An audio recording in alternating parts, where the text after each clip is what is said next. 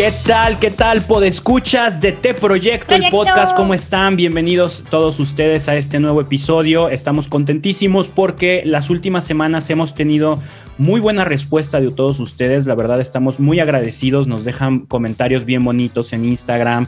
Eh, en Facebook casi no, casi no comentan, pero, pero bueno, sabemos que la audiencia de Facebook es un poco distinta. Pero en Instagram están súper activos. Hemos tenido entrevistas buenísimas, preguntas random, ¿qué le dirías? Ha estado genial. El, episodio en el que hablamos sobre la película de Whiplash también se disfrutó muchísimo, estuvo muy bueno, larguísimo, casi dos horas de tiempo neto grabado. Eh, pero bueno, hemos, hemos roto un récord. Esperemos que el día de hoy el programa no se extienda tanto. Y para no extenderme yo tanto en esta bienvenida, pues Ángel Villa, ¿cómo estás? ¿Cómo te va? Por fin de regreso, el episodio pasado no te veíamos. No manches, Manu, sí, un montón de tiempo, ¿no? Pero yo siento que estuvo muy chido el dar inicio a una buena, a, una nueva etapa en cuanto a, segmentos. Se me hace genial, ¿no? Y me pareció una muy buena película como para iniciar. Estuvo muy chido, la verdad me encantó. Eh, a la hora de estar haciendo el guion de edición y eso sí dije, no manches, una hora 47 minutos, a ver si no se nos espantan y no nos, no nos cortan el podcast a los cinco minutos. Pero no, ha habido buena respuesta y la dinámica esta de comentar las películas con temática de músicos y lo que nos hicieron reflexionar, la disfruté bastante, porque aparte es una muy buena película. Sí, y lo chido es ver a Dios en todas partes, ¿no? Incluso en esta película y vamos a tomar más películas que a lo mejor, pues sí, como la otra, no tienen nada que ver con la fe, pero sí eh, tiene, mucho, tiene, mucho jugo, como la toronja. Ese cotorreo estuvo muy bueno. Eh, tiene mucho de dónde agarrar y de dónde tomar para que podamos seguir en este camino evangelizador. Pero gracias, Manu. ¿Tú cómo estás? Bien, bien, bien, contento, eh, experimentando. Fíjate que estamos eh, tratando de, aprender a utilizar redes sociales que no estaban en mi panorama, ¿no? En, aquí con Te Proyecto, ya te, ya te tocó que te traigo en friega tratando de aprender a usar TikTok, que tú eres fan, fan de TikTok y, te encanta andar ahí bailando. Ah, no es cierto, ¿no? No, no bailas, ah, pero, pero pero pero ponme a grabar un podcast porque no puedo. sí, tienes razón. Ahí estamos aprendiendo esto de, las, de las interfaces y que cables y que esto, pues bueno, hay que aprender. Uno, ajá, uno, uno le enseña al otro y el otro lo otro, ¿no? Entonces, se me ocurrió que podemos empezar a hacer podcast de un minuto, ¿no? En TikTok, así rapidísimo, si vas a ser un genio tú ahí y a ver, tal tema, listo, sí, se acabó, vámonos, ¿no? No manches, ¿cómo estás? Bien, amén, vámonos. Amén. Terminamos con la oración, ¿no? Gracias, Señor, por este momento de... sí, no, ahí andamos aprendiendo. También estamos haciendo experimentos en Clubhouse, una nueva red social que, que pinta que va a estar buenísima en un futuro, que se trata de clubs de conversación, está súper chida. Si ya tienes tu invitación, si ya eres parte de Clubhouse, ahí vamos a estar haciendo algunas cosas. Eh, así es que estate atento, vamos a avisar en nuestras redes sociales y hay que sacarle provecho a todos estos recursos que, el mundo nos da. No hay que idolatrarlos, no hay que hacer que nuestra vida dependa de ellos, pero sí hay que sacarles provecho, ¿no? Ángel.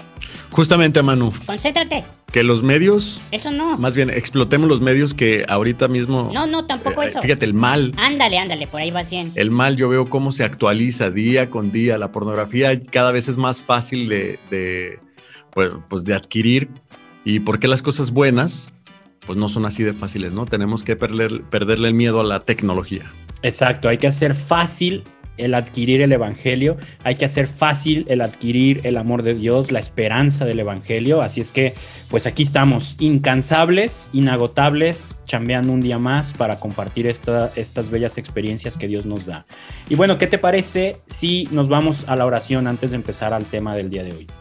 Excelente, Manu, adelante. Va, en nombre del Padre, del Hijo y del Espíritu Santo. Amén. Amén.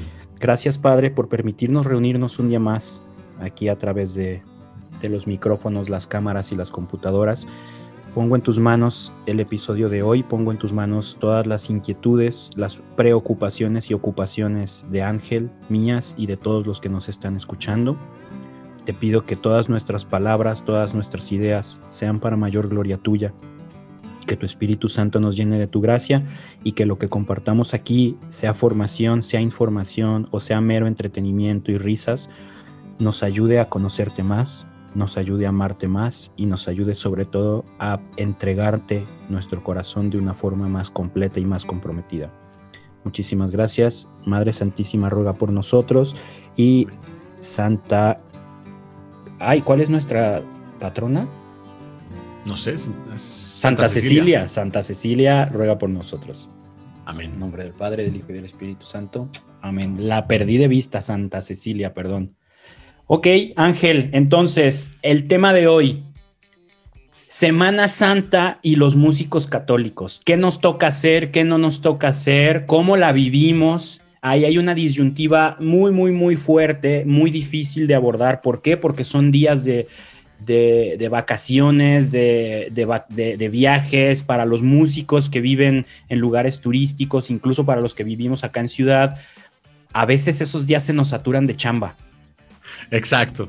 Y, son días de solemnidad, son días de luto, son días de precepto. Entonces ahí se nos, se nos presenta una disyuntiva, no sé si es moral o ética, ah, un poco compleja y de esto queremos, queremos platicar. Y entonces, pues vamos viendo, ¿no? Algo que, quieras decir de presentación de inicio, una disculpa previa, no sé, algo. sí, de que voy a trabar. Ah. Oye, es que yo creo que ya el problema ahí viene desde pensar que ya son vacaciones y no días de reflexión y de oportunidad.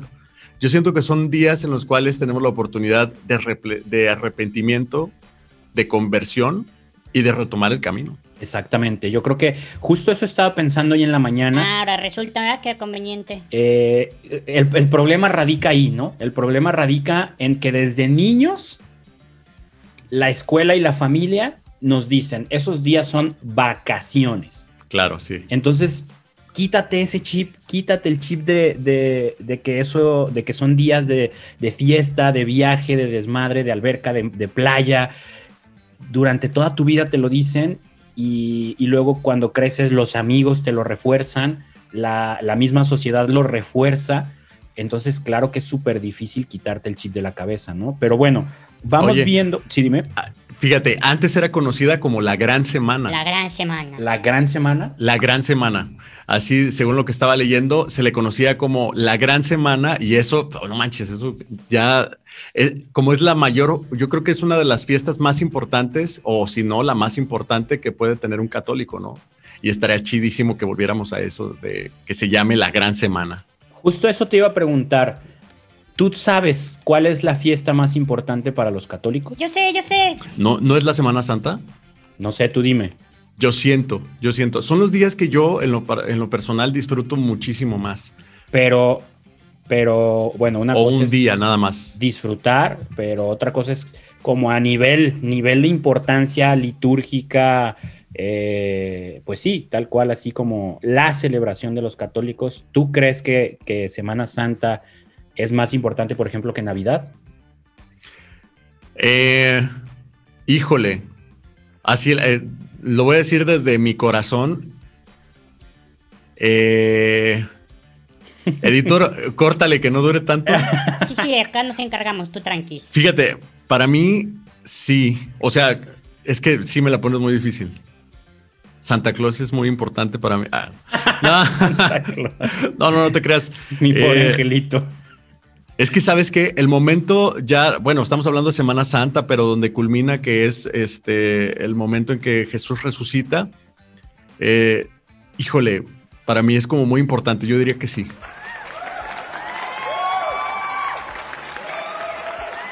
Sí, sí, sí, sí. De hecho, eh, la iglesia, como en su podio de celebraciones, el primer lugar lo tiene el domingo de resurrección en general Semana Santa, pero el triduo pascual y en específico el día de resurrección.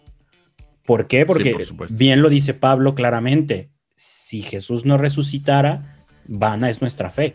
Exacto. ¿No? O sea, sí, nos podemos ir a, la onda filosófica de, de causa y efecto, de bueno, sí, pero si Jesús no hubiera nacido, no hubiera resucitado. Bueno, sí, pues, pero pudo haber nacido y pudo no haber resucitado, ¿no? Pero lo importante es tenerlo, tenerlo en cuenta de que la resurrección no solamente eh, eh, fue hace dos mil años, ¿no? Sino eh, sucede, sucede eh, en cada tiempo, como en este tiempo litúrgico, ¿no? Y lo tenemos que vivir como tal. Pero oye, te platico algo así rápido. Una persona, no voy a decir su nombre, pero me dio mucha risa, este, llegó muy emocionada, ¿no? Ahí al lugar en donde nos reunimos y, y decía, oye, ¿qué crees? Te tengo una buena noticia. ¿Qué? pues arqueólogos muy importantes, ya sabes, me lo enseña en Facebook, una super mega fake news. super Decía, este, encontraron la tumba de Jesús. O sea, yo me urge ir a Tierra Santa. Me urge ir.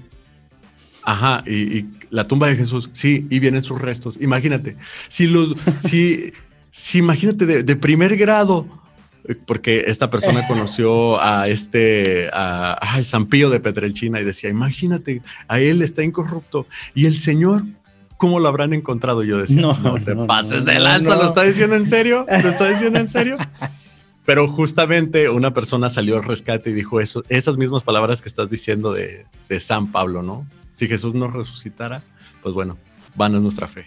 Claro, ¿no? Digo, como en cierta perspectiva dices, qué chido, ¿no? Una reliquia de Jesús, ver su cuerpo, ¿no? Intacto, pero a ver, no, espérate, ¿no? De entrada la tumba se encontró, pues desde inicios, desde que se utilizó ya se sabía dónde estaba y, y, cuando veas a esta persona, dile que esa tumba es visitada por millones de personas al año, pues, o sea, no es ningún descubrimiento actual, ¿no? Y aparte. pero ya el cuerpo de Jesús. Sí, o sea, aparte, la gran experiencia de ir al Santo Sepulcro en Jerusalén es precisamente estar en el lugar en el que no hay un cuerpo. Eso es la, esa es la diferencia de, nuestra religión, ¿no? que sabemos que que el que murió por nosotros no está en su tumba, ¿no?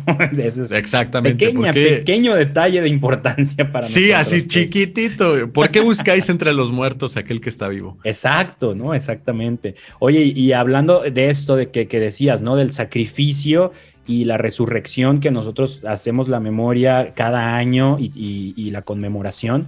Me acuerdo que una vez mi maestro de Biblia, Rafa Piña, un saludo, no creo que nos escuche la verdad, pero bueno, un saludo por si sí eh, me platicó que una vez estaba en un aeropuerto y se topó, creo que era un, creo que era un pastor evangélico. Y empezaron a platicar, ¿no? Este, sobre la Biblia y viajes y todo esto. Y obviamente empezó a salir el celo de, pues yo te voy a enseñar, ¿no? Y el pastor diciéndole y así. Duelo de titanes. Ajá. Y el pastor le dice, es que yo no entiendo cómo ustedes eh, celebran la repetición y repetición de un sacrificio que ya se hizo, ¿no? Y Rafa le decía, no, es que ¿cómo puedes, cómo podríamos repetir algo que no ha concluido? Exacto. O sea, el sacrificio es permanente. Por supuesto. Sí, sucedió hace dos mil años, ¿no? Pero se mantiene se mantiene constante y eso es lo que se celebra en la Eucaristía, ¿no? O sea, es, es, algo que no termina, es algo que no concluyó el mismo día que sucedió, se mantuvo, ¿no? Y Oye, sería, sería interesante decirle, es, eh, ¿por qué sigues festejando tu cumpleaños, no? Exacto, o sea, no es que hayas nacido otra vez cada año. Exacto, qué hueva que tengas que repetir. No, es una celebración. Celebras que sigues vivo desde el día que naciste. Ajá. Y hay un ciclo que recuerda cuando naciste, pero celebras la vida, celebras que estás vivo un año más. Sí, exacto. Y, yo siento que es un, es un gimnasio espiritual increíble en la Semana Santa. Espirilates. uno. ¿Cómo? Espirilates. Espirilates. Qué buena. Oye, pues bueno, la, la Semana Mayor, que así se le conoce, pues comienza con el Domingo de Ramos en el cual todos celebramos y representamos la entrada de Jesús a, Jerusalén, ¿no? un momento de alegría chidísimo que se vive. Es que la Semana Santa, vivirla desde el inicio es, es una ricura, no sé si te pasa, son días en los que se siente el aire diferente, así tal cual.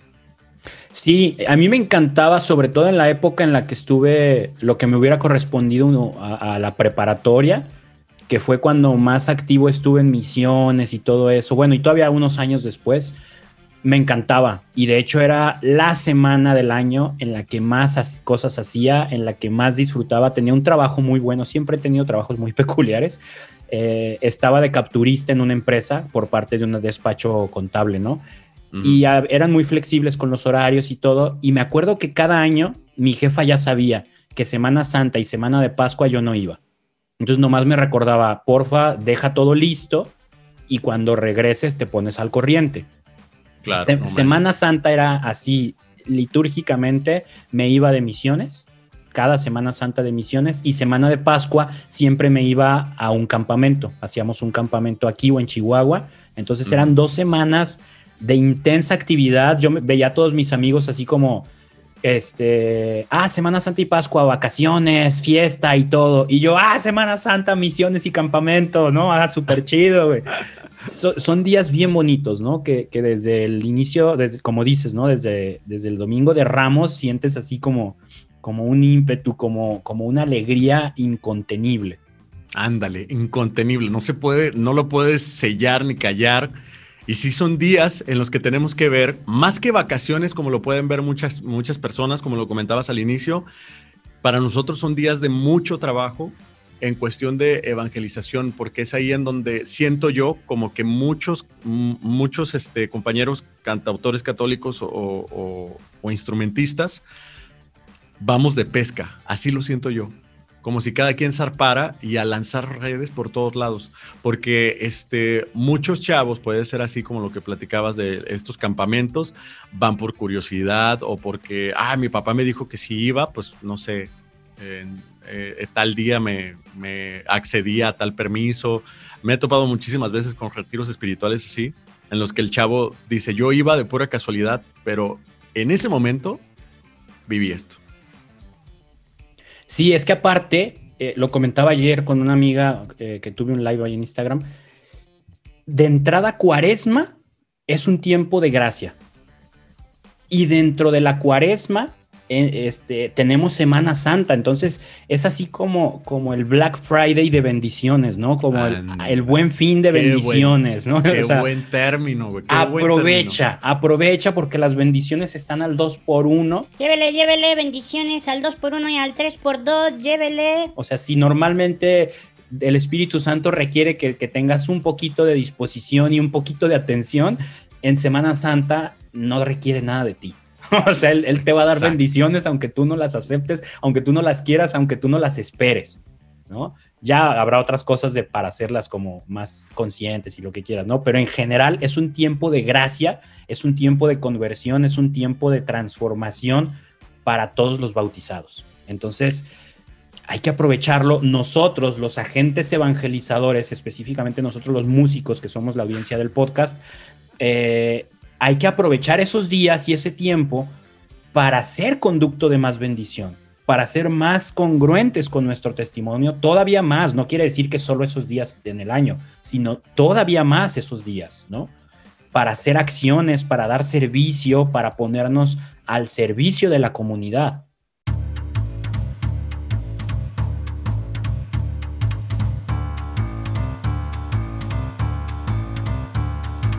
Y ahí, eh, en, este, en este camino del, vivir la Semana Santa, como agente evangelizador, así como lo dices, me late esa palabra, ahí hay mucho, muchos desagües en los que podemos caer o muchas alcantarillas abiertas que, que, se nos puede meter ahí el pie y puede obstruir nuestra vivencia en la Semana Santa. Uno es el atascarte de actividades y que por eso, por el servicio, el exceso de servicio, te olvides de tu crecimiento personal. Totalmente, totalmente de acuerdo. Puedes hacer muy buen trabajo cantando un gran concierto o siendo el mejor servidor, pero si la Semana Santa se te fue a ti, o sea, se te fue como agua entre los dedos, este, creo que, chale, se te fue el tiempo, se te fue el, eh, no compraste, o como lo dijiste tú, no aprovechaste el Black Friday.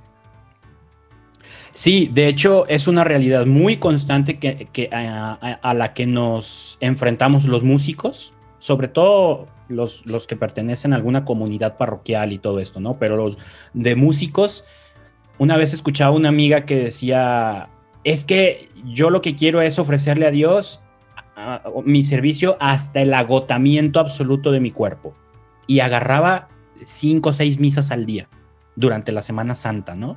Entonces, es la cosa. dices, qué padre que tú le quieres ofrecer eso a Dios, ¿no? Qué padre. Ahí entra, es delicado el tema, porque no, no creo que podamos decir que eso está mal. No, para nada. pero lo que, lo, por lo menos de mi parte, lo que yo quisiera decir es, hay que aplicar el discernimiento y de preferencia acompañado de un asesor espiritual, de un sacerdote, para saber qué es lo mejor que le podemos ofrecer a Dios. Porque nosotros ya lo hemos comentado en otros puntos, ¿no? Como, como cuando hablábamos en la de Whiplash, de que llega el director y, ¿y por qué paraste de tocar? Y ta, ta, ta, ta, ta, se puso a tocar otra vez. Así como, ah, yo le quiero ofrecer algo a Dios. Ah, pues le voy a ofrecer eh, tocar 6, 7, 8 misas al día. Espérate, ¿qué tal si eso no es lo que Dios espera de ti? ¿Qué tal que esos días vas a dar más frutos pasándolos en familia? Y tú metidísimo en el templo tocando todas las misas del día porque crees que eso es lo mejor que le puedes ofrecer a Dios, pero resulta que a lo mejor tu testimonio de congruencia es más importante y necesario en tu casa, porque músicos hay un montón y no va a no van a hacer falta músicos que quieran cantar esas misas.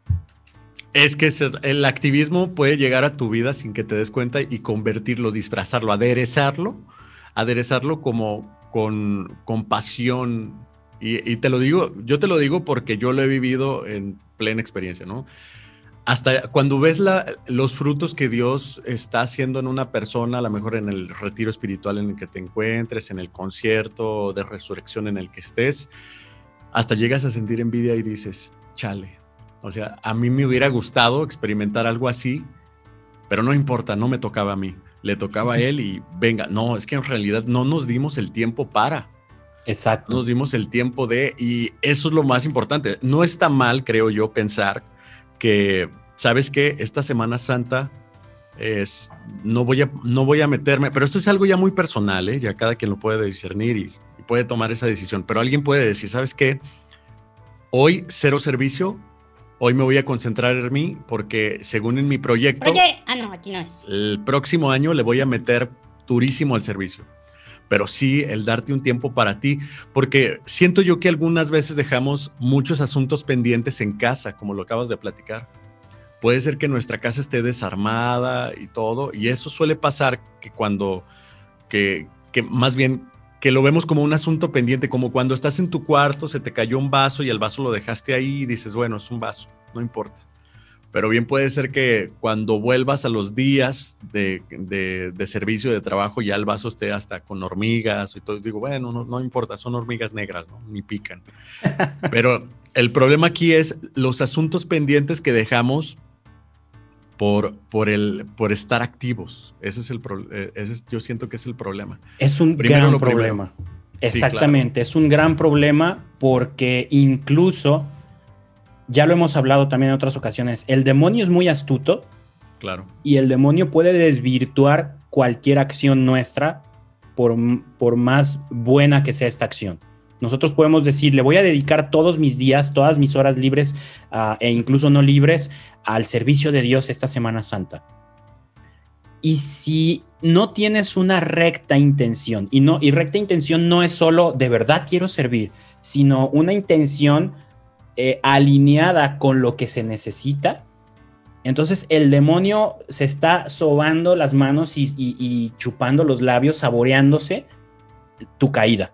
¿Por qué? Porque puedes estar estorbando, puedes estar quitándole lugar de servicio a alguien más, por tú ser el protagonista de yo soy el que cantó todas las misas del Viernes Santo, no, digo, en viernes creo que no hay misas según recuerdo, pero de Semana Santa, ¿no? Yo soy el que estuvo todo el tiempo acompañando al Padre, yo soy el que cantó el Via Crucis, yo soy el que... Y entonces el demonio está así como, ahorita vas a caer, tú síguele, tú síguele, ¿no? Y porque aparte crees que estás haciendo algo bueno. Y aparte otra opción podría ser que estás evadiendo resolver tu realidad, ¿no? Semana Santa, los niños no van a estar en, casa, en, la escuela, van a estar en casa. Ah, no, yo me apunto para servir toda la semana en misa, gracias. Ah, bien, claro. Sí, sí, sí, sí. Y, no, pues es algo bueno. sí, estoy de servicio, vieja. O sea, no, no friegues, no me, no me, estés peleando, ¿no? Yo voy al templo. Oye, está muy mal aquellas personas que dejan su, sus, como su responsabilidad de casa por estar todo el tiempo en la iglesia y pues sí, lo que platicamos está aderezado con que es servicio a Dios y, y primero Dios antes que cualquier otra cosa, ¿no? Exacto, es súper, súper malo porque de entrada, eh, ya lo, ya lo decía San Pablo, quieres servir a Dios completamente, todo el tiempo, mantente soltero. exacto. Hombres y mujeres. ¿Por qué? Porque el que se casa se divide. Si ya estás casado, si ya estás casado y en estas circunstancias y en este contexto va, entonces hay que asumir las prioridades. La primera opción en tu vida tiene que ser tu familia. Claro. Esa es la iglesia doméstica, de ahí parte todo lo que vas a hacer, de ahí parte tu crecimiento espiritual, tu testimonio, tu integridad cristiana y todo lo que des hacia afuera se va a ver influenciado por lo que das hacia adentro. Entonces, es que tu familia, tu familia es el vehículo hacia la, hacia la santidad. Exacto, y es el primer prójimo. Es el primer prójimo que tienes al alcance. Entonces, tu primera eh, comunidad. Exactamente, ¿no? Eh, ¿Sabes qué? Eh, o, sea, y, es a lo que me refería hace rato con el comentario que estaba haciendo. De por sí el demonio ya quiere desvirtuar todo, ¿no? Pero, pero también en casa, siendo vehículo, digámoslo así, el, vehículo lo tienes que tener, pero afinado. A ver, a ver, préndeme el bocho en re. No, está fuera de tono, sácale poquito el clutch. No tanto, no tanto, te va a reventar el chicote. Con los frenos chidos, con la alineación perfecta, porque, insisto yo, si dejas los asuntos pendientes, bien, ese pequeño ruidito que tú dices, ay, bueno, esto es normal, lo dejas, después te va a salir muy caro.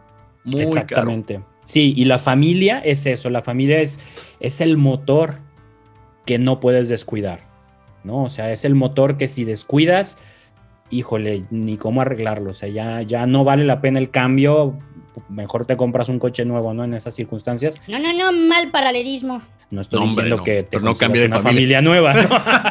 ¿no? ya está bien fregada mi familia, deja voy por una nueva. sí, sí, sí. no, no, que tenga menos llantas.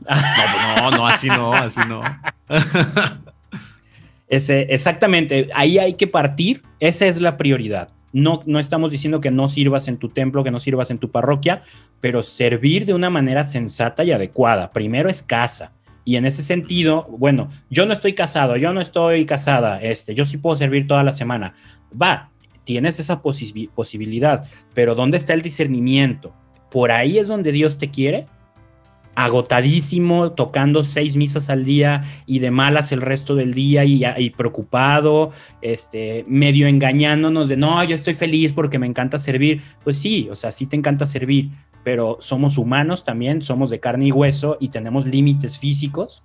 Y también me ha tocado ser y conocer músicos que, que dicen que son felices, que, que, tenemos una etapa en la que decimos, no, yo encantado de servir todo el día en la iglesia, pero cuando termino el servicio estoy de malas con mis compañeros de casa, estoy enojadísimo, estoy cansado, que es que no pude dormir bien, es que estuvimos en vela toda la noche, es que déjame descansar, no me encargues cosas híjole, entonces, ¿de qué te sirvió tanto servicio acá en la iglesia si en la iglesia doméstica, con compañeros de trabajo, de escuela, amigos, te volviste un ogro?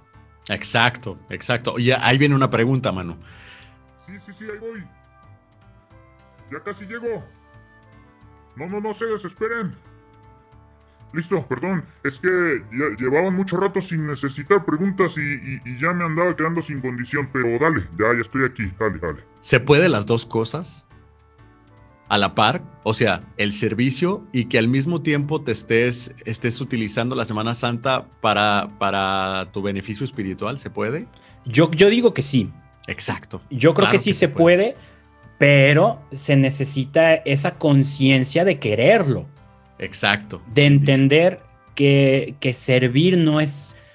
Mm, que la única manera de servir no es haciendo, haciendo y haciendo ¿no? Hace poquito, no me acuerdo con quién lo platicaba, que, me cayó el 20 de, lo, lo, clara que es esta palabra, servir. Nosotros lo asumimos como, ah, ofrecer un algo, un servicio. Pero si te vas a lo más básico de la palabra, es servir es, ¿sirves o no sirves? Qué fuerte. O sea, una chamarra en verano no sirve. Qué fuerte. Por más que la chamarra sea buenísima, por más que la chamarra sea de marca, esté hermosa y que la chamarra misma te grite, ponte, pónteme, pónteme. O sea, no sé si así se dijera, ¿no? Pónmete, pónmete, no Pónmete.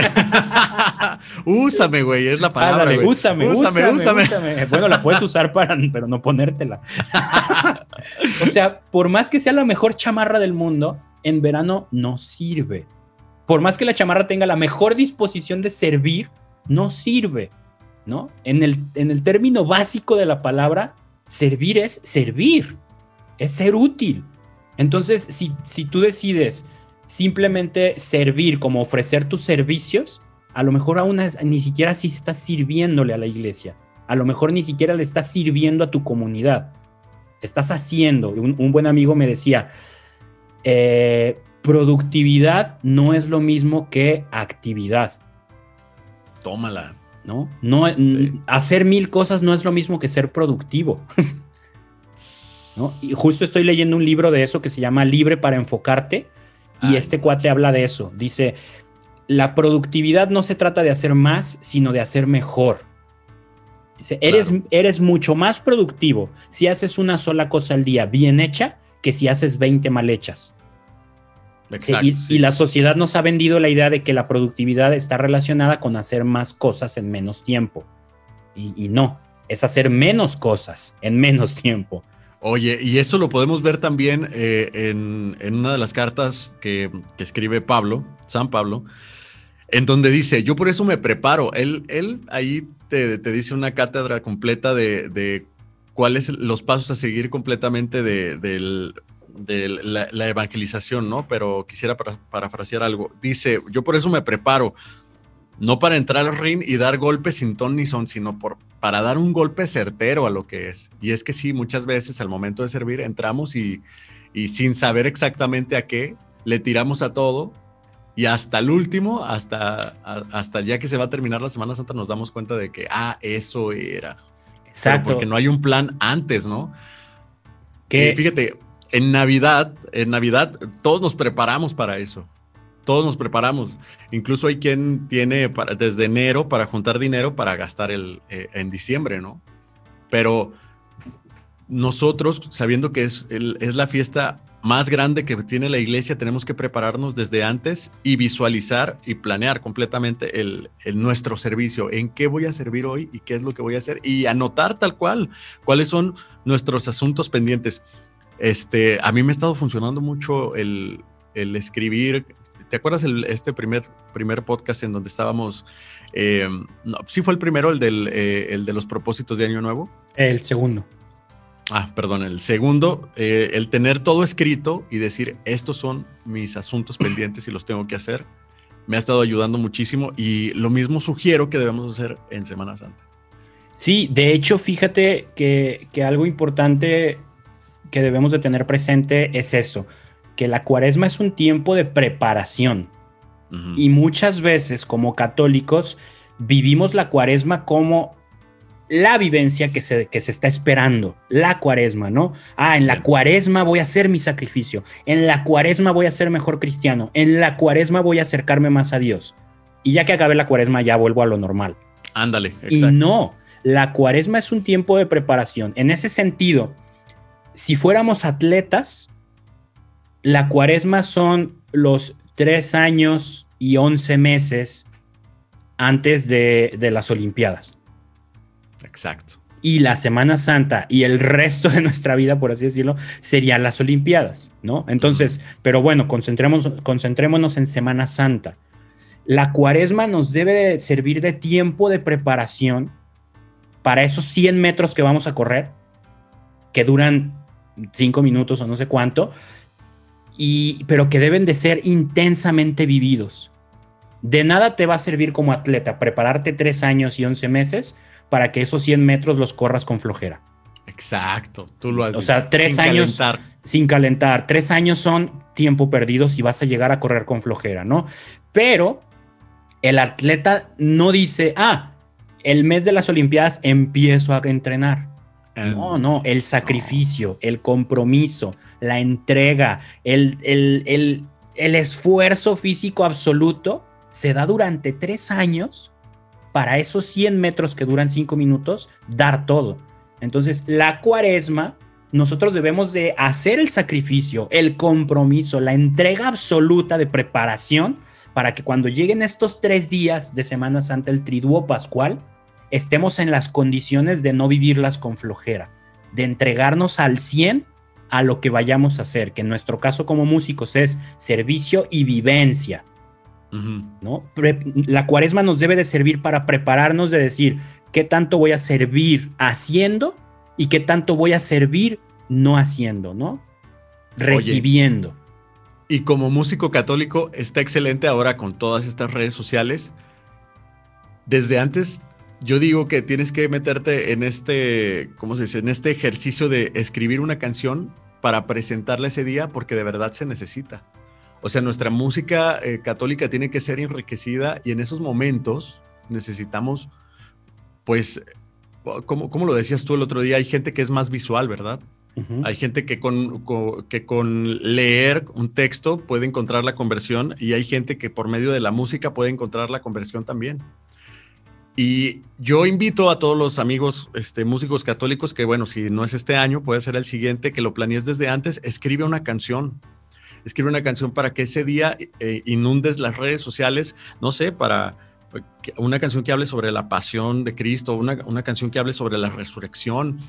O sea, que te prepares desde antes, pero con el material, pues no, no ese mismo día en donde pues puede salir un churro de canción ¿me entiendes? Sino prepararse desde que Ese es un muy buen, muy buen consejo en general, independientemente de la, de la Semana Santa, para cualquier tiempo litúrgico.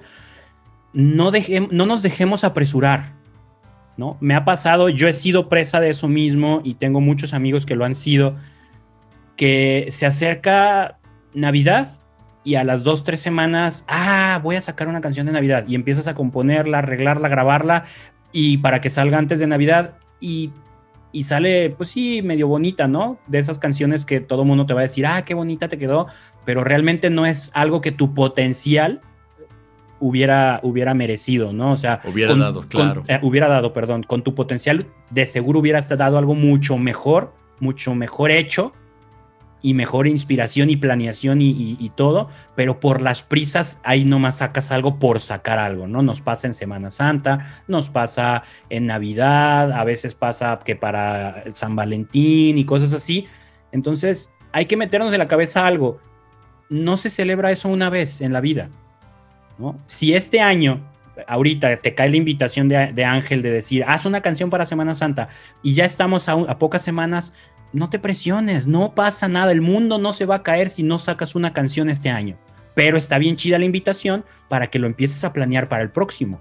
Ándale, exactamente. Para que lo tengas en tu mente y en tu calendario, el próximo año, en Semana Santa, voy a sacar esta canción y entonces tienes tiempo de planearla, de escribirla, de arreglarla súper hermosa, digna de la celebración que quieres honrar con tu canto y que sume a quien la escuche que diga, no manches, esta canción de verdad me estremeció, me conmovió, me hizo sentir, me hizo reflexionar.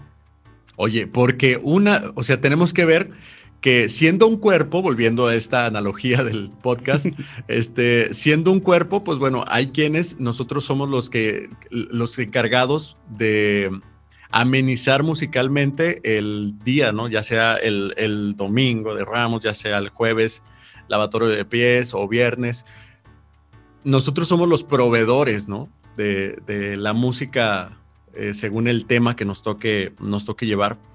Pero a lo que iba es que ciertamente si te pasa como, como a mí, que te cuecen las habas, así como de, no manches, ya tengo la canción, la quiero sacar, mañana mismo la voy a sacar, híjole, pues eh, la Semana Santa te invita a que luches contra ti mismo. Aparentemente es algo bueno, es algo bueno pero se te presenta un Goliat que tienes que vencer con una pedrada justo directa en la cabeza, tal cual. Y, no solamente lo tienes que derribar, sino acercarte y cortar la cabeza. Que no, que no, que no, no te levantes, no. Eh, tienes razón, Manu.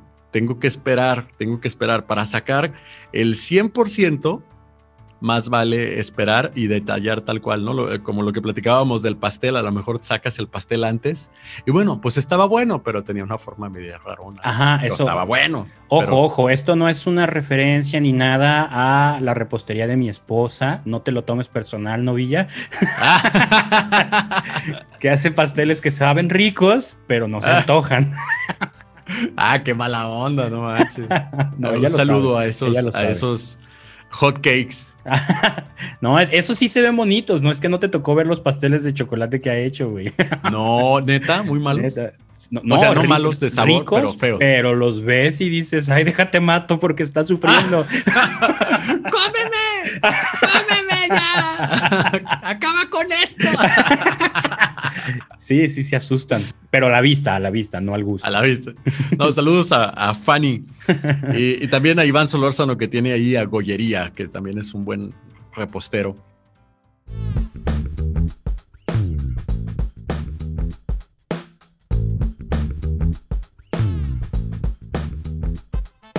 Oye, pero ciertamente, eh, pues volviendo a este, a, esta, a esto que acaba de decir, Semana Santa es vencerte a ti mismo. Es tal cual. Si en, si en esta ocasión tú decides negarte a ti mismo y decir, sabes qué, eh, soy servidor, pero esta vez no voy a ser servidor. Esta vez voy a ser un feligrés más porque quiero nutrirme. Porque el próximo año eh, planeo entrarle con todo, pero necesito prepararme durísimo deja tú el próximo año.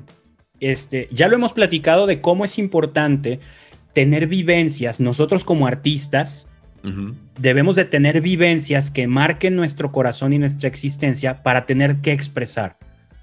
Claro. O sea, un músico, híjole, podría hacer algo técnicamente chido, pero que comparta una vivencia, que suscite emociones. Si te la vives en un cuarto enfrente de la computadora, va a haber un momento en el que ya no tengas algo de inspiración, ¿no? Hay que vivir, hay que ah. conectar con el mundo. Y como músicos católicos, ¿cuál es la máxima oportunidad para llenarnos de vivencia y de inspiración? Semana Santa, ¿no? Y no es tanto como este año voy a servir, este año voy a vivir para el próximo año entregarme 100% en la semana. No, no, no, o sea, no lo pensemos así, pensémoslo, esta Semana Santa la voy a vivir al 100 para la siguiente semana dar el 100. Exacto. ¿no? Sí, exacto, estoy de acuerdo. Semana Santa, Semana de Pascua, las vivo al 100 para la siguiente semana del año, la que sigue en marzo o en abril o en mayo, dar el 100 yo, poder dar el 100, recargué pilas. Exacto. Ojo, no quiere decir, reiteramos, no quiere decir que no hagas nada canta misas, claro, participa vía crucis, participa aquí, participa allá, pero no lo tomes como mi mejor manera de participar es hacer, hacer, hacer y hacer. Porque muchas veces nos pasa en todo momento, no nomás en Semana Santa, cuántos retiros organizamos, cuántas misas cantamos. Ya lo habíamos hablado una vez tú y yo, Ángel, fuera de micrófonos. ¿Cuántas misas canto a la semana? No, pues como 15. ¿Y a cuántas vas sin que te toque cantar? Tómala. A ninguna, ¿no? ¿O cuántas horas santas cantas a la semana? No, pues cuatro, todos los jueves y otras tantas. ¿Y cuántas vas sin la guitarra? ¿Cuántas vas a estar de rodillas orando una hora? Chingue su madre, ¿no? o sea, ahí, se nos, ahí se nos cae el teatrito. Sí, ah, sí. ¿Te acuerdas de la cara que puse cuando me dijiste eso, no? O sea, volteamos y había un gatito que le hizo. Uh, oh no, oh, no, oh, no. Ah. Has estado mucho tiempo en TikTok, amigo. Estoy cultivándome para conocer la red, güey. no, muy bien, muy bien. Pero es verdad. ahí se nos cae el teatro. Y es ahí en donde te das cuenta de que, híjole, o sea, a, mí, yo, yo, voy a hablar lo que platicábamos la otra vez, ¿no? El, el anunciar el evangelio y denunciarse a sí mismo. Cuando me hiciste esa pregunta, yo me quedé pensando, híjole, ¿a cuántas veces me han dicho, vamos a misa y yo, ¿vamos a cantar? No. Ah, este, no puedo. Porque si sientes como que, bueno, si no es ir a, servir, pues no, pero si estoy negando un nutriente importante para mi alma y para mi salvación. Y aparte, es, o sea, eso que tú dices provoca que a lo mejor la e, es una idea, ¿no? A lo mejor la misa que sí cantas realmente no sirvas. porque, porque no estás conectado, porque no estás realmente, no has fomentado una relación viva entre tu espíritu y Cristo Eucaristía. Sí, eres el que canta todas, todas las misas, todas las horas santas, pero hay una relación viva. Si no hay una relación viva, tu servicio, tu utilidad, tu competencia de ser competente a la hora de evangelizar a través del canto estaría en duda. Oye, ¿sabes qué? Te voy a decir unas palabras muy duras que me dijo quien ahora es mi director espiritual. Eh, bueno, ya, ya tengo un rato que no lo veo como tal, pero hablamos por teléfono muy seguido. La vez que yo iba a servir con él, que justamente fue en semana, en una semana eh, santa hace ya unos años, fui dos días de servicio Y al tercer día que me tocaba ir, me dijo, eh, le hablé por teléfono y le digo, padre, ya voy para allá. Y me dice, este, no, si quieres nada más pongo una grabadora. Pero, ¿por qué, padre? ¿Por qué? O, este, o bueno, si no me necesita, no pasa nada, yo no voy. No, es que al ver tu actitud en la celebración, me hizo pensar que peca menos una grabadora. ¡Ah! Fue bien duro. Fue bien duro, güey. Escuchar eso fue bien duro. Claro. Me sentí hasta como ofendido, güey. O sea, dije, ah, sí, y que le cuelgo. No, me quedé mudo y, y sí me quedé pensando, híjole, estoy haciendo algo mal. O sea, estoy haciendo algo muy mal. Y ya después, con, pues, con el tacto que lo caracteriza, ya próximamente diré quién es, me dijo, mira Ángel, es que discúlpame lo que te dije, a lo mejor lo tomaste como, como, como lo que fue, una patada así de mula, pero necesito hacerte reaccionar que no venimos a jugar a la misa. O sea, ya sabes, te llega un WhatsApp y lo contestas ahí, ¿no? Ya sabes, este, estás distraído y entras con el primer canto que se te vino a la cabeza y tú piensas, ya salí a la chamba y no es así. No es chamba. Y peor aún, y peor aún, no comulgas. O sea, la grabadora hace lo mismo que tú. Y, sin menos- y- y con menos errores. Exacto, y con, con una exactitud tal cual. Eh, Y me quedé pensando, qué dolorosas palabras, pero lo necesitaba, güey. Lo necesitaba. Es tiempo de levantarme y decir, esta Semana Santa me dejó algo muy importante que fue el tener una verdadera conversión y un verdadero propósito al momento de servir. Claro, imagina, yo lo tengo muy presente también en la onda de en muchas misas a la hora de la comunión. Yo digo, no, no voy a comulgar para servir mejor porque no quiero interrumpir la canción. O porque me contrataron, ¿cómo voy a dejar de cantar? A ver, espérate, ubícate. Haya contrato o no haya contrato, servir es facilitar el encuentro con Dios. Y no vas a facilitar el encuentro con Dios si tú le sacas la vuelta a Dios.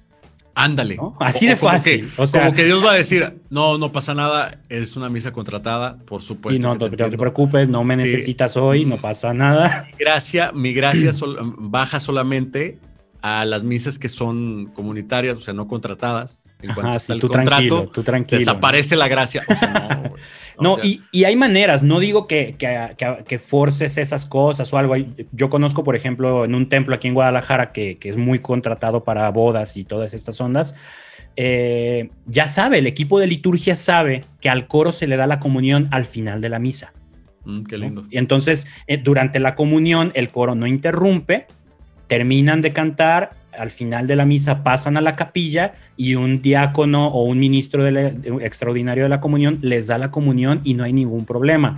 La cosa es que eso casi ningún sacerdote lo hace, muchos les molesta que no comulgues a la hora, este, eso es triste. Y aparte de nuestro lado la responsabilidad, muchas veces no buscamos eso, no fomentamos eso, no nos costaría nada antes de empezar la misa buscar al sacerdote y decirle, oiga padre, para no interrumpir el canto de comunión, ¿me puede dar la comunión antes que a todos o después de la misa?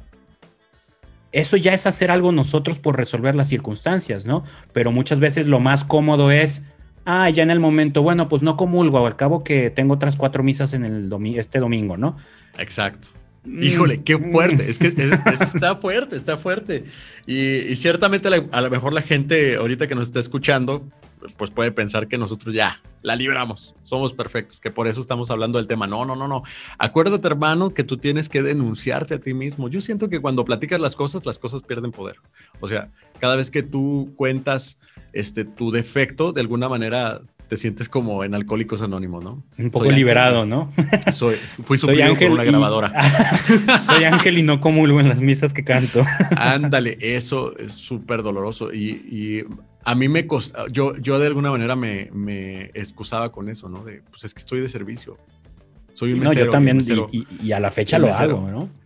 O sea, sí, no, tenemos, tenemos que volver al camino. Eh, yo no sé si esto sea verdad, pero un amigo mío dice que, que, que Jesús le gritaba a, a, los, a los, este, ay, ¿cómo se llaman? A, Fariseos. a los fariseos, exactamente, les gritaba una palabra, ¿no? Si esto es verdad, pues que me lo, me lo hagan saber, ¿no? Que les gritaba Shuba, que significaba, que significa vuelve.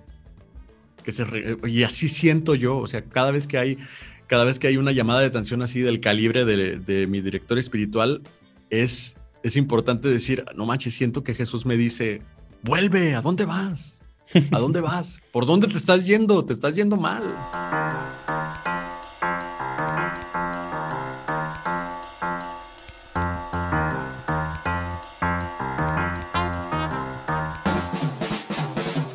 Oye, quería preguntarte, este, ¿tienes alguna anécdota graciosa que te haya pasado en Semana Santa? Güey, no, muchísimas. no sé si graciosa, pero vergonzosas, güey. Ah, no, neta. Sí, sí, sí. Ya, mira, antes de entrar al anecdotario, para concluir esta parte, ¿no? Para concluir esta parte seria y de reflexión, eh, me gustaría que dejáramos en claro esto, ¿no? No estamos diciendo que, que, no, que el músico católico no haga Estamos diciendo que el músico católico tenga un proceso de discernimiento para que reconozca la manera en la que más le va a servir a la comunidad, ¿no? Y es eh, eh, eh, un, un, punto muy claro es que vamos a servirle más a todo mundo mientras más cercanos estemos a Dios. Entonces, es más útil para nosotros y para la comunidad que comulguemos a que cantemos de entrada. no quiere decir que tengas que elegir uno u otro. Si puedes hacer los dos, haz los dos. Pero ¿cuál es la prioridad? Comulgar. ¿Cuál es la prioridad? Orar. ¿Cuál es la prioridad? Buscar tiempos con Dios. No, no amenizar cada evento que la parroquia este, proponga. Si puedes hacer ambas cosas, dale, pero la prioridad es tu relación con Dios, porque entonces tú vas a ser un reflejo de lo que recibes de Dios. Y lo que cantes y lo que hagas y lo que digas va a llevar ese reflejo de Dios. Si le das prioridad a hacer, solo hacer hacia afuera, te vas a quedar así como medio hueco y lo que cantes pues va a estar entretenido pero no va a inspirar, lo que digas va a estar quizá bonito pero no va a transformar corazones. Entonces creo que esa es nuestra invitación en general, dale prioridad a lo prioritario, que es tu relación con Dios, ¿no? Oye, y también, si tú ves a una persona o que no comulga o que tiene una o que está distraído en misa y esto, creo que puedes perder el tiempo en criticarlo. Se hace más tiempo en ir a decirle, con caridad, por supuesto, o, tal vez escucharlo. Muchas de las personas, es que nadie sabe la lucha que está llevando cada quien. Exactamente, ¿no? Y tú puedes ser amigo, amigo de verdad, hermano de comunidad de verdad, si le ayudas, si le ayudas.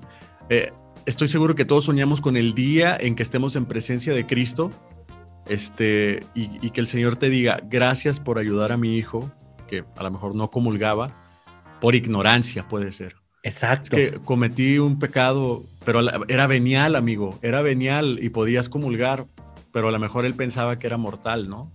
O, o puede ser, ¿sabes qué? Tengo un pecado recurrente que es este y me siento muy avergonzado. Mira, ¿sabes qué? Si es por eso, yo conozco un lugar yo conozco un libro, yo conozco un podcast, yo conozco algo que le puede servir para, para beneficio de su espíritu, en vez de mirarlo de lejos y decir, ¿sabes qué? A este vato ya no lo invites porque pues no comulga, güey. Exacto, sí, sí, No comulga. O sabes que este vato algo trae, algo trae, ¿no? Yo lo veo que está mal, yo lo veo que está, canta, ay, Jesús está vivo. En, mi caso, ¿no? Alguna vez así me dijeron esa canción de Marco López, Marco, te mandamos un fuerte abrazo. Me encanta, ¿no? Y, y yo ahí escuchaba, ¿no? A lo lejos, que decían unas personas, es que canta que Jesús está vivo, pero no se acerca a la confesión. O sea, algo hay ahí, no, hay algo en lo que tú te puedes acercar a servir, a ser útil. Y no a señalar el momento de señalar no es nada útil, para nada. Exacto. Yo creo que una, una pregunta muy sencilla y que a mí nadie me ha hecho y yo nunca he hecho, pero ahorita que lo mencionas se me ocurrió que puede cambiar vidas y nos puede ganar, o sea, son abonitos para nuestro terreno en el cielo. Este sería, oye, ¿te puedo ayudar en algo para vivir mejor tu fe? Imagínate acercarte con esa persona que tú dices, ¿por qué no comulga? ¿Por qué lleva semanas sin comulgar? En vez de criticarlo, en vez de ir con otro de la comunidad, oye, ya viste que no comulga, que no sé qué, ¿por qué no acercarte con esa persona y decirle, oye, ¿puedo hacer algo para ayudarte a vivir mejor tu fe? Al músico, al que, al que tú dices, es que este guato, ¿cómo, cómo? A mí, tú me has escuchado decirlo, ¿cómo es posible que sea músico católico y viva así? Ah, claro. ¿Cuántas veces no lo he dicho yo, no lo decimos varios, que vemos colegas y no manches, qué músico católico si ni conoce el catecismo? en vez de eso, ¿por qué no buscarlo y, oye, ¿te puedo ayudar yo en algo para que vivas mejor tu fe? Ya si te mandan a la fregada, bueno, pero, y si, ya diste un primer paso para ayudar, ¿no? Pero suena delicioso. O cuando lo dijiste, híjole, se siente como, híjole, necesitaba esto, güey. Pero bueno, muy buena conclusión, ¿no? Hay que provocar, promover y buscar el que nuestras actitudes como músicos católicos que nos morimos por servir sean primero reforzadas por nuestra vivencia y no nomás por nuestra asencia, nuestro hacer y hacer y hacer. Y en segundo, si vamos a pegar el ojo en lo que hacen los demás, que sea para ver a quién ayudamos. Exacto. ¿De qué te estás riendo? ¿De mis palabras inventadas? es que te quedaste trabado en tu pantalla pues, yo creo que es mi computadora y quedaste en una posición muy graciosa y me dio risa. Ah, yo desde hace rato estoy haciendo screenshots porque también no te has quedado con caras de meme. te odio, güey. y es que, ¿sabes qué? no puedo mirar a la cámara. Necesito poder poner la cámara en algún lugar en donde pueda verte pon, frente. Pon una foto mía en la cámara, güey. Como, ah. Y ya me volteas a ver ahí a la cámara. Es más, te voy a mandar una foto tomándole a, mi a mi bote. Con una ceja levantada. y ya me ves así directo a la foto. Pero bueno.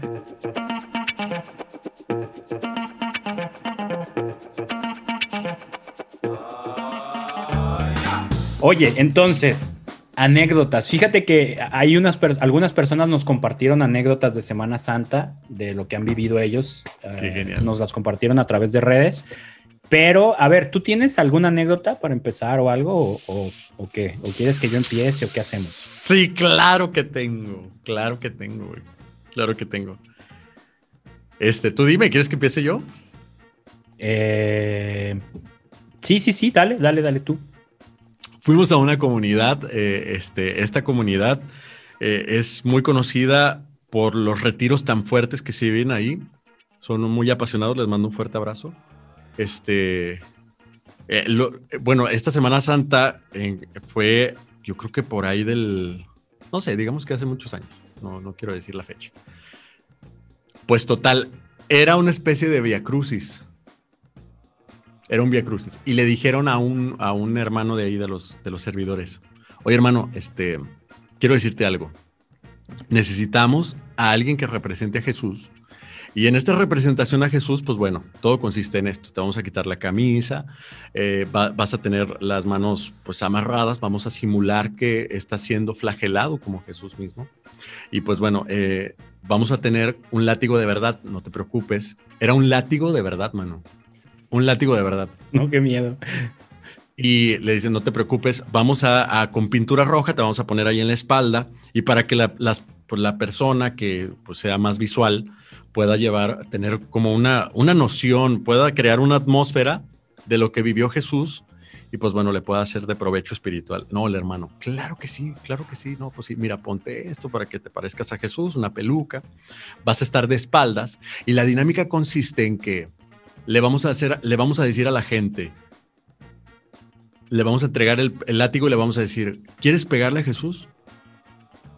Y la gente pues se va a quedar así como de, no manches, ¿qué? No, no quiero pegarle a Jesús. No, sí le pegas, tú le pegas cada vez que haces esto, que haces lo otro y le haces, ya sabes, una dinámica de este estilo, ¿no? Este, bueno, había una niña muy imperactiva, güey, muy imperactiva, que como escuchaba que todos se hablaban de hermanos, pues escuchaba su voz decir, hermano, hermano, ¿cómo está, hermano? Hermano esto, hermano. Lindísima, es, es una niña muy linda, le mando también un abrazo. Entonces, pues bueno, llegamos a esa estación y en esa estación está el hermano amarrado, ya sabes, con su, con, las, con las, este, pintado como si hubiera estado flagelado y todo. Entonces empieza el culmen de la dinámica, ¿no? En la dinámica le dicen, aquí está el látigo, cabe mencionar. El látigo era muy fácil de utilizar, güey. O sea, quien sea que lo agarrara y levantara tantito el látigo, tronaba durísimo. o sea, durísimo, durísimo. Y agarra el látigo y le dice, ¿tú le quieres seguir pegando a Jesús? Se le acerca una persona, ¿no? ¿Tú le quieres seguir pegando a Jesús? Y tira el látigo. Entonces la niña ve, ve el látigo y piensa, o sea, nadie dice no. Yo sí. El chavo da dos pasos adelante, le da la espalda a la niña y la niña agarra el látigo No. y dice, yo sí, güey. Y le da, ¡sa! Y el hermano, ¡ah! No. Escúchalo cómo sufre, hermano. ¿Le quieres seguir pegando? Y la niña, sí. No, güey, le dio como unos tres bien dados, güey. No. unos tres bien dados. güey. No, todos nos. bueno, o sea, le quitaron el látigo a la niña y todo. Pero fue muy gracioso porque el látigo era muy fácil de utilizar. Tantito levantó la mano la niña y reventó, güey. ¡Ah! Y le pegó la pura espalda. Ay, me reí mucho. Uy, no, pobre. No, pobre, pobre, pobre. Acá, por ejemplo, una vez, son de esas cosas que en el momento las platicábamos como con mucha risa. Todavía me da risa por mi ignorancia. Eh, no digo que lo avalo, no digo que lo promuevo, pero era, lo hacíamos en la ignorancia de la juventud y de, y de la necesidad, güey.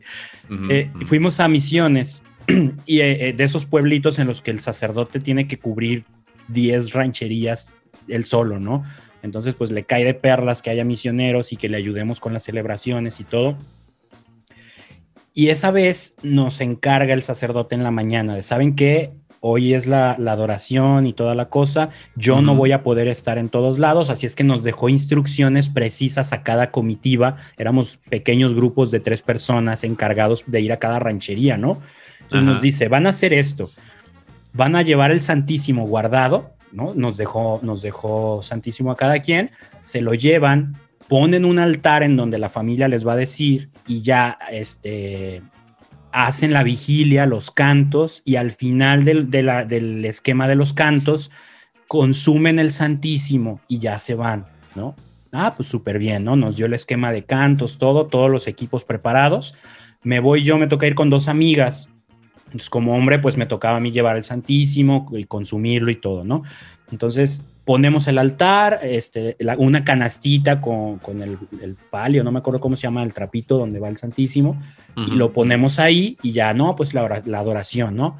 Empezamos el, el- el esquema que era oraciones, rezo, canto, oración, rezo, canto, así como dos, tres veces, algo, específicamente algunas cosas. Terminamos, entonces voy, me doy la vuelta, me persino y me hinco, consumo el Santísimo, pero dándole la espalda a la gente, yo hincado, con- porque ya habíamos acabado todo el esquema. Y en eso me dice la señora, la, la encargada de la casa, oye, este, ¿ya acabaron? Y una chica con la, de las que iba conmigo, sí, ¿por qué? Dice, es que todavía falta una hora y cacho. O sea, nos aventamos el esquema en cosa de 20 minutos y no vimos, No no, sentimos, güey. No Sí, claro. sentimos, ¿no? Y empezó a llegar más gente a la adoración y yo ya había consumido el Santísimo, güey. Entonces nos volteamos a ver las otras dos chicas y yo de ¿qué, qué hacemos, ¿no? O sea, no le podemos decir a la gente, ya váyase, apenas van llegando. No. Entonces ahí voy yo de pendejo, me paro junto a la canastita Ajá. y me quedé ahí parado todo el rato, así como dije, pues la gente viene a adorar al Santísimo y yo ya lo consumí, pues mínimo ahí como hacer el efecto de que aquí está, ¿no? No, no, no, cuando platiqué eso en la comunidad del encargado de la pastoral, No, no, me no, puso una regañada, estás Claro. menso, que no sé qué, pusiste a la gente a adorarte la panza, que no sé qué tanto.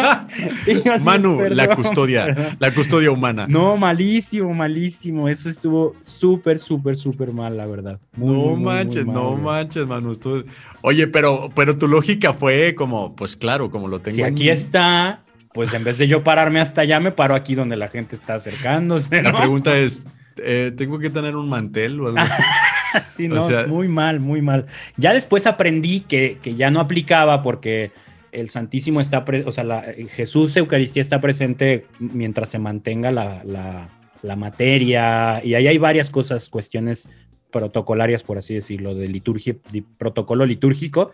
Entonces Ujú. ya cuando tú lo consumes ya no está presente. Pero yo no sabía eso, tenía 15 años, ¿no? O sea, entonces sí, esa fue una de tantas vergüenzas en misiones, güey. No, no, no. súper, súper mal, güey. Oye, a mí me pasó que, que eh, realmente no sé quién sea el compositor de la canción de Saliendo del Pretorio. Creo que es, no me acuerdo si es de una tal Marcela Gándara o algo así, es una cantante cristiana. Ah, pero es cristiana. Sí. Mm. Ah, pues antes, eh, eh, como dices tú, la ignorancia, ¿no?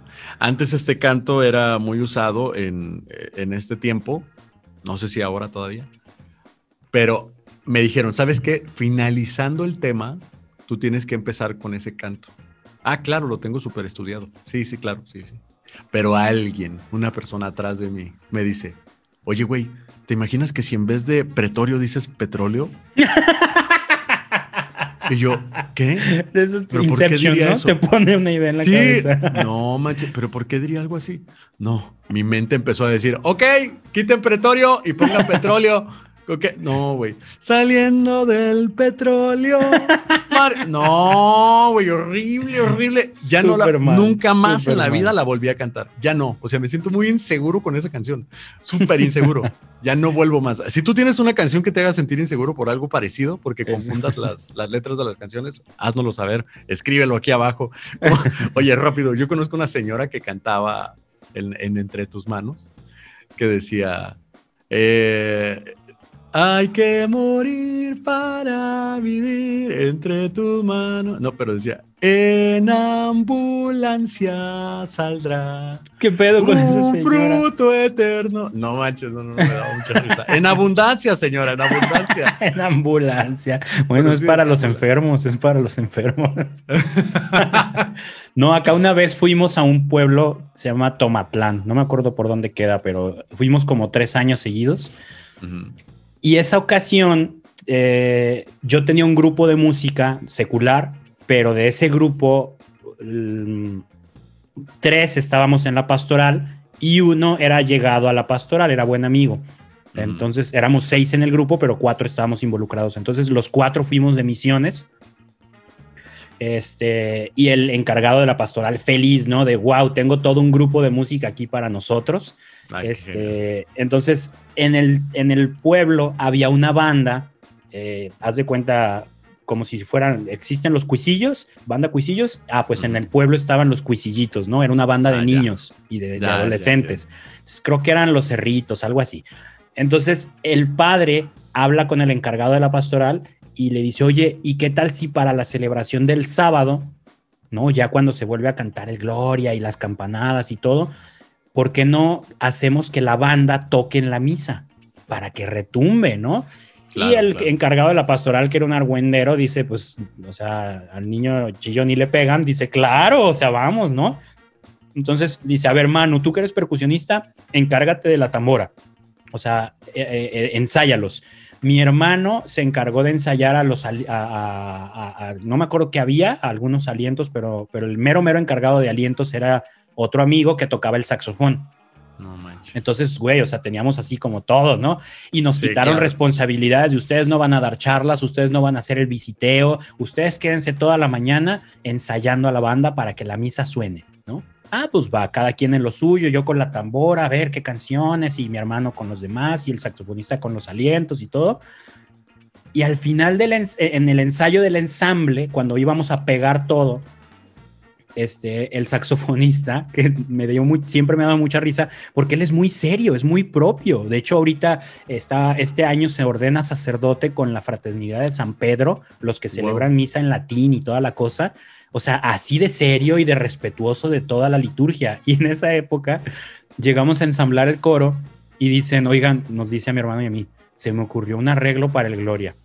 Y entonces, ah, súper bien. Y dice, miren, van a ver entonces, ok, muchachos, vamos a entrar con el arreglo de Gloria. Y empieza la banda y tocan el Chuntaro Style, güey, de, del Gran Silencio, pero, no, o sea, no sonaba a, era la canción. Empiezan y Gloria, gloria. No, no. Pero, o sea, ¿él estaba consciente de eso? Sí, ese fue su arreglo. y lo peor es que mi hermano y yo nos volteamos a ver y ¡a huevo! Suena padrísimo. Entonces lo montamos en el ensayo. Para nosotros era una gran idea. Y en la misa, no, pues el padre eh, iba. Entonces eh, cantemos el Gloria, ¿no? Y empieza la banda adentro del templo. O sea, imagínate cómo retumbó con la tuba, los clarinetes, las trompetas y la tambora y todo. niño, ven, niño, ven. Sí, tú ven, ven, ven, ven. Tú vas a gritar en este momento. El gran silencio está presente. Cuenta cuatro, entras bien, listo. Este micro es tu oportunidad, güey. ¿Cómo te llamas? Juanito. Güey, es tu oportunidad, Juanito. o sea, no, no, no, malísimo. Y nosotros nos sentíamos orgullosos de nuestro arreglo. El padre nomás nos volteó a ver así como, ¿neta? Y nosotros, yeah, baby. Ah. y tú con tu hermano, ya viste al padre, está sorprendidísimo. el padre está rojo, rojo de alegría. Oye, que la gente aprenda de estas anécdotas que no, le, que no le pasen a ellos, chale, porque sí, hemos metido la pata, ¿no? Sí, lo que parecen buenas ideas por lo regular no lo son. No, lo son, tiene que pasar un filtro. Si tu mejor amigo te dice a huevo, es casi seguro que no es una buena idea. no, pero sí es bien importante el que aprendan de estas cosas, porque sí, o sea, a mí me ha tocado ir a, misas en donde comienzan con la canción de Viva la vida de Godplay, ¿no? Ah, claro, sí. No, pues nosotros una vez fuimos, bueno, no era una misa, era una, boda, era una boda protestante y nos pidieron, ajá, una boda secular y nos pidieron cantar el, himno de la Champions. sí, oye, para, para empezar, me acuerdo que me mandaste, me mandaste la, la, canción, me dijiste, hay que sacar esto. Y yo dije, ¿qué? sí, aparte, qué extraño. güey, Sí, o sea, ¿se van a casar o, o qué? Pero era una representación, ¿no? De, de, una boda. Sí, era como una boda civil y, el, y, el, novio logró su capricho y, tocamos ahí de entrada la, el himno a la Champions, ¿no? Fue, es de lo más raro y peculiar que he tocado en una celebración contratada. O sea, entiendo que pudieron haber pedido una canción de Sin Bandera, El Amor, pero la Champions. pero el de la Champions. si es un campeonato lo que va a vivir. Oye, un saludo a Dianita. A Diana también que nos acompaña cantando misas. Ya la tendremos acá de invitada. También muy interesante todo su proceso de como músico profesional, ella, licenciada. Bueno, está estudiando la licenciatura en música. Y bueno, pues mira, ya se nos fue el tiempo otra vez. Este, qué raro, ¿no? Qué raro. Nosotros como que no, no. El tiempo no tenemos de qué hablar, güey. Así como que se nos acaba la plática y se nos va el tiempo. Ya ni alcancé a compartir las anécdotas que nos compartieron en redes. ¿Qué onda? ¿Le doy rápido o lo dejamos para otra ocasión? No, dale, dale, dale, dale. Ok, vamos a compartir algunas. Nos dice un amigo que es, que es bajista. Pues en unas misiones en un pueblito llamado Refugio de las Cajas me tocó servir como misionero junto con dos amigos. Pues para la celebración del sábado me tocó a mí cantar el pregón pascual. Eh, de los tres era el que más o menos estaba entonado y a la hora de la hora se me olvidó la tonada. Entonces empecé a cambiar las melodías. poco me faltó para meter la melodía de pedir posada de lo nervioso que me puse. Luego acá me dice un amigo, andaba de misiones en Semana Santa en Oaxaca en el 2006. Nos pidieron el jueves santo ir a otra comunidad cercana, entre comillas, unas dos horas caminando cargué una maleta con todo lo litúrgico y metí el copón que nos había dado el párroco con el Santísimo Sacramento. Para cruzar el río, uno de mis compañeros me ayudó con esa maletita, pero al, cargarla le pareció muy pesada y me dice, pues ¿qué tanto traes? Y yo le dije, no, pues nomás traigo a Dios, ¿no? Dice, ya después de la celebración de la Pascua consumimos la reserva para devolver el copón a la parroquia. A partir de ahí, no te miento, la maleta que traía, lo mismo de siempre, se sentía muchísimo más liviana. Órale, qué, qué chido. Otro amigo. Me tocó hacer la representación de Jesucristo en el Via Crucis de mi parroquia, todo muy bonito y espiritual. Pero el muchacho es muy llorón y sentimental, así que cuando nos encontramos a María y después de la escena no paré de llorar hasta llegar a la cruz. Y estando en la cruz, después de decir las siete palabras y hacer la, la morición, al muchacho se le comenzó a salir el moco y colgó de mi nariz mientras la gente veía la escena más triste, aunque el soldado muy listo antes de encajar su lanza en la punta puso un trapo limpio y después ya me dio la estocada final. Digo, esa escena solo la vieron los que estaban muy cerca, pero igual es bonita, pero chistosa y vergonzosa. No. Al centurión limpiándole la nariz a Jesús. No, no, no, no, no, no, no, no, no, no. ¡Oh, me da! ¡Oh, me da algo! Me da algo. Otro pone. Canté como viejita de 7 de la mañana. Se me olvidaron los tonos salmódicos en la vigilia pascual. Es un amigo seminarista. Ah, ok, bien. Bueno, bueno, la última y nos vamos. Eh, dice un amigo, yo le sacaba terrible al trabajo con adolescentes hasta que me fui de misiones. Ahí hicimos un via crucis un Via Crucis viviente con los chavos y nos fue bien. Fue algo nuevo para la comunidad y ellos lo gozaron mucho. Fue lo mejor de la vida y también hubieron retos y cambios de perspectiva hacia Dios. Esta semana de misiones me quedé sin garganta, pero valió la pena. Sí, eso de quedarte sin garganta es clásico de Semana Es de ley. Es de ley. Así llegas a tu casa después de servicio, no manches, claro. Ajá, totalmente.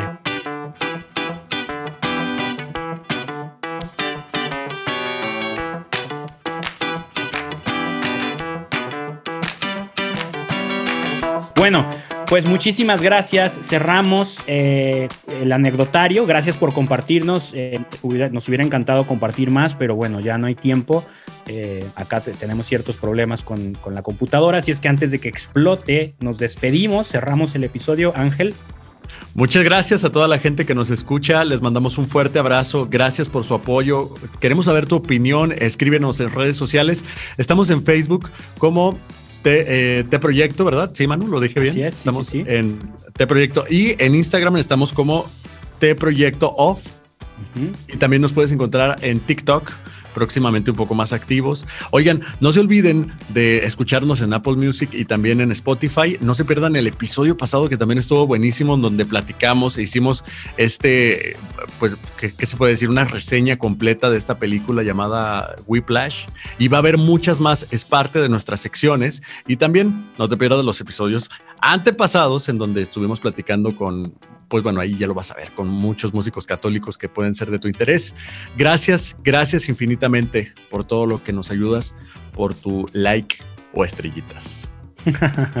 Va, muchísimas gracias. Por escuchas, nos vemos, nos escuchamos la próxima semana. No nos pierdan de vista redes sociales y esas plataformas, como dijo Ángel. Que Dios los bendiga y nos encomendamos a sus oraciones. Ustedes cuentan con las nuestras, ténganlo por seguro. Chao. Bye.